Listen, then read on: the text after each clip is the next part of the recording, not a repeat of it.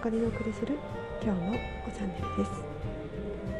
さてさて、えー、とうとうね北海道に帰ってきてしまいました、えー、3泊4日のね旅行だったんですけれどもまあまあなんとか無事に終わってよかったなっていう感じですね。最後関空から、えー、新千歳に飛ぶ時に、えー、関空の周りがね雷雲で、あの覆われていて結構ね雷がピカピカどんどん、えー、なっていまして1時間半ぐらいの出発が遅れました。まあまあまあ、でもね、えー、なん今日中にこっちの方に戻ってよかったなと思っています。というのもね、明日から普通に朝から仕事なので、え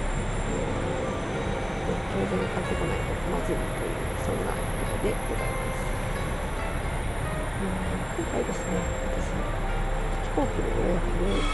行きは預け荷物あり、帰りはね預け荷物なしで予約していました、うん、かかる費用はね、まあ、預け荷物1回1800円とか1900円とかそんなぐらいでそう大した金額ではないんですけれども行きはたくさんあのお土産を買っているから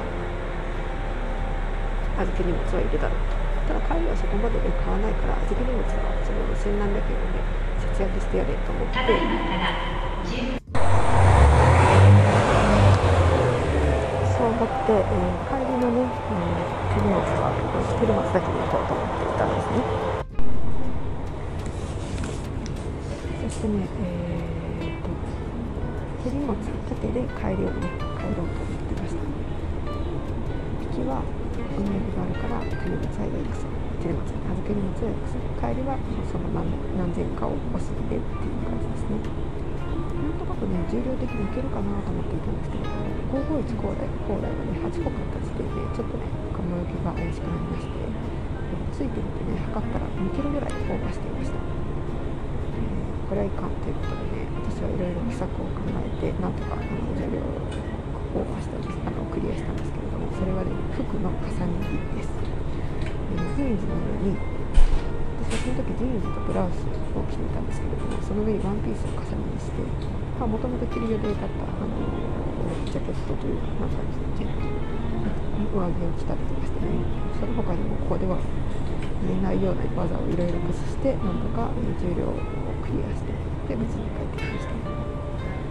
ただですねここで一つ昔にね旅行していた時のことを思い出してちょっと苦笑いという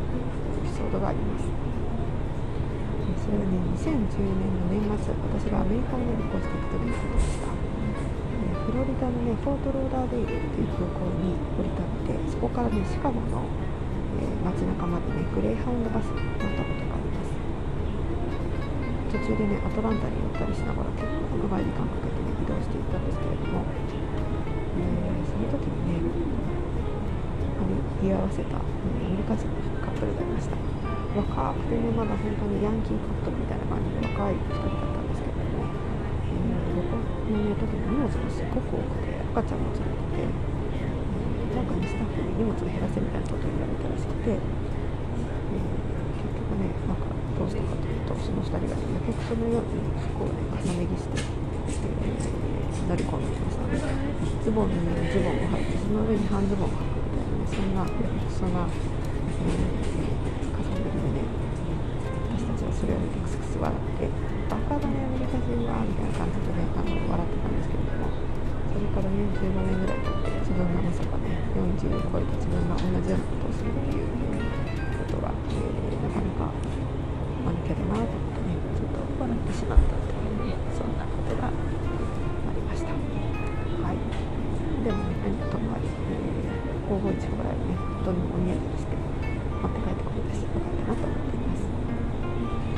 回はね、あのー、いろいろねじゃエピソードもある旅行になったのでまたねその話をね別の回でしたいなと思っています。今日はここまでです。また次回お会いしましょう。さようなら。